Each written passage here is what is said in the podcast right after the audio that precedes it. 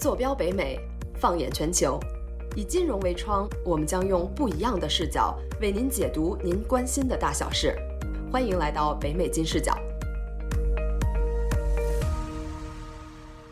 Hello，大家好，欢迎收听我们第二期关于房地产的北美金视角。我是主持人 Jennifer。今天由我观察团成员 Vanessa，还有我们的嘉宾美房搜搜的创始人 Cathy，我们会继续以投资者的视角聊一聊近期美国房地产的情况。那刚刚我们聊了整体租房的情况，还有的朋友呢是已经有房产的。那在疫情这样的特殊情况下，对于已经有房子的朋友来说，有没有什么东西是要注意的呢？比方说，是不是需要出手呀？我的房子什么时候出手比较好？那经济周期会不会来？如果 prepare for downturn 的话，有没有什么要去关注的？那从十月份开始呢，应该你可以观察一下市场呢，整个 inventory 暴增，差不多十月份开始是 double 的 inventory。哇那为什么会有这个情况哈？其实是跟租赁的市场影响应该是非常大的。就是说一开始大家可能还是在观察市场会不会有些什么影响，但是坚持了大半年了，这个租赁市场不太好，价格不行。然后这个空置率相对高，那这个时候呢，纯做投资的这一些房东也要照常的交物业费，还要照常的交房产税，它的持有成本其实还是很高的。如果是他原有还有贷款，那他这个完全是往外掏钱的，然后一直持续到十月份开始，你会发现坚持不了的人就拿出来卖了。你 inventory 高了，然后需求由于这个利息的调整有一定的量，但是它这个量还是低于它的 inventory 的。在这个时候，你会发发现十月份开始价格就下降了。那投资人该如何看待未来这一段时间呢？投资人看到价格开始下降，那可能就挺兴高采烈。什么时候开始是最好的入手点？但我估计可能还得要再观察一段时间，因为现在是价格下降刚刚出现一个比较明显的一个端倪。那我觉得，如果是对于投资人来讲呢，他呃如果是现金比较充裕的话，然后或者是说他贷款的条件也满足的话呢，他可以提前做一些贷款的一些准备，或者是他之前有已经做了一些投资，他可以先提前做一下。它的 cash out 的 finance，把这些都做完了之后，会比较好的一个入场的一个时间。另外再加上的 underemployment 这个 rate，可能随着时间的拉长，以及这个疫情并没有个特别大的好转，那肯定这个时候呢，有一些人他还不上 mortgage，他只能去走 short sale 或 foreclosure 了，银行就会拿走了。那提到相似的房地产情况，零八年的经济危机时，有一部分人也在房地产大跌的时候赚了一笔。那 Cathy 能不能请您分享一下，在这种情况下有没有一些我们可以抓住的好机会，或者是有一些可以去未雨绸缪的呢？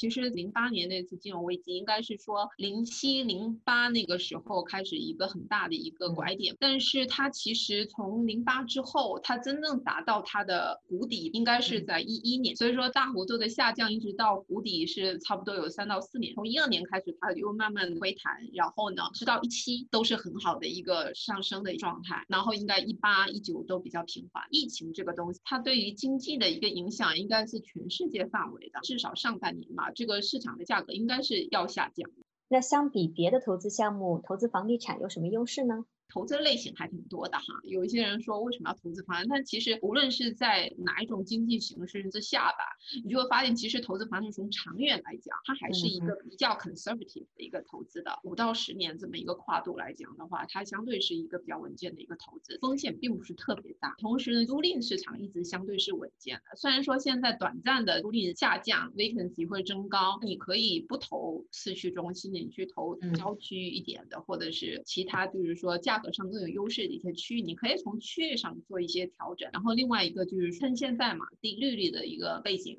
可以先提前做 refinancing，或者是说 finance 或 cash out 的这些准备。然后另外一个有很多朋友他很关注拍卖的这块市场，我认为是可以持续关注的，inventory 会明显的上来。那拍卖市场可能很多朋友都觉得是挺新的一个概念哈，您能够稍微分享一下，就是什么样的渠道去关注吗？对，其实现在因为疫情之下嘛，大家都是 working from home 嘛，然后很多的一些 transaction 都 remote 或者是都在网上，所以说呢，拍卖这块的市场也是一样的，有很多网上的一些网站也都是非常成熟了。比如说像 auction.com 这个网站呢，用户量还是挺高的，或者是其他的像很多一些城市城市嘛，它第三方的一个拍卖公司都不太一样哈，这个可以去 search，比如说一些主流的一些拍卖公司，包括一些 county 的一些网。或者是被政府收回去的一些拍卖，以及包括一些 tax sale，说有一些人他没有去交 property tax，那政府是 by law 他就拿去拍卖了。对于那些自己想研究然后找到合适的 deal 的朋友们，你有一些什么样的好的 tips 或者建议吗？拍卖这块的房产还是得分有经验和入门，就 generally speaking 吧。对拍卖这块还是新手的朋友，可以根据自己的实际情况吧。首先，你你得看一下你自己可流动的一些资金储备是多少。你通过这个资金量，你可以去估算一下未来想要投资的价格范围。那这个价格范围就会取决于你去设定你的区域，因为这个房产对于在这个 location 这块是非常明显。嗯，像我们做了好多是在大学城中。周围的，就是说 location 你要考虑一些因素。以后你如果是做投资，你的租客面向的受众，你是要工作的这种白领啊、蓝领啊，白领几乎是在市区的，蓝领是不是往市区周边再延伸一下，或者是在大学周边那里租给学生或者是一些 faculty member。所以说 population 这块的一些组成，它的一些 income 年龄层次综合的一些数据要考量一下。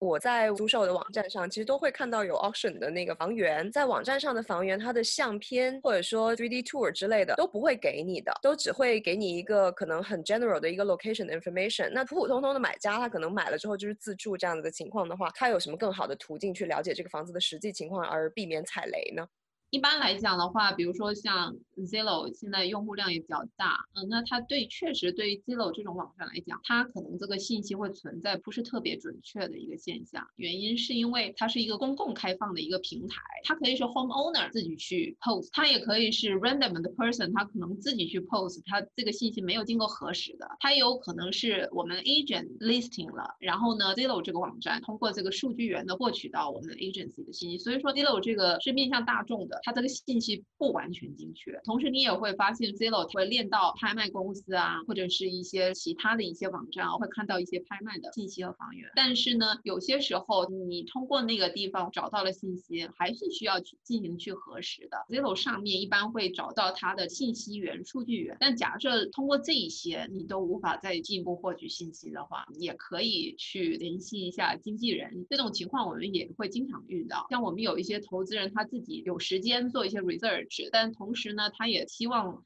跟我们一起配合，然后来获取一些更权威的一些数据吧，或者是跟我们一起配合去做一些 due diligence。第二个问题是这样子的，就是因为我们在网上去看的话，auction 的这个 deal 价格嘛，往往都标的非常的好。对于普通的买家来说，究竟是 cash 这样子去去买呢，还是说呃，你还是要去跟银行做 mortgage 这种？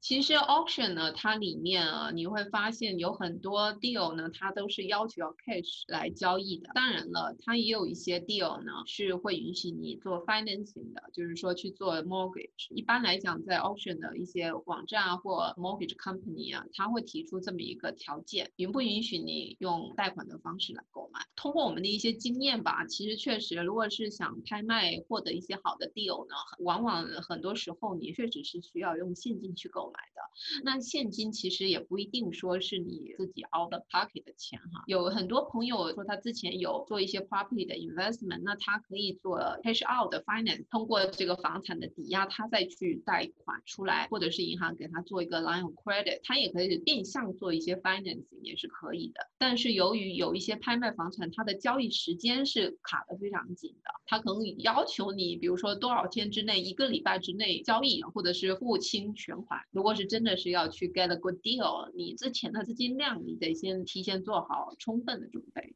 好的，我们今天关于房地产的节目今天就到这儿了。如果听完节目有兴趣的话题或感想，欢迎您分享到评论区或者在我们的公众号留一个言。感谢 Cathy 来参加我们的节目，金视角的听众们，那我们下一次再见。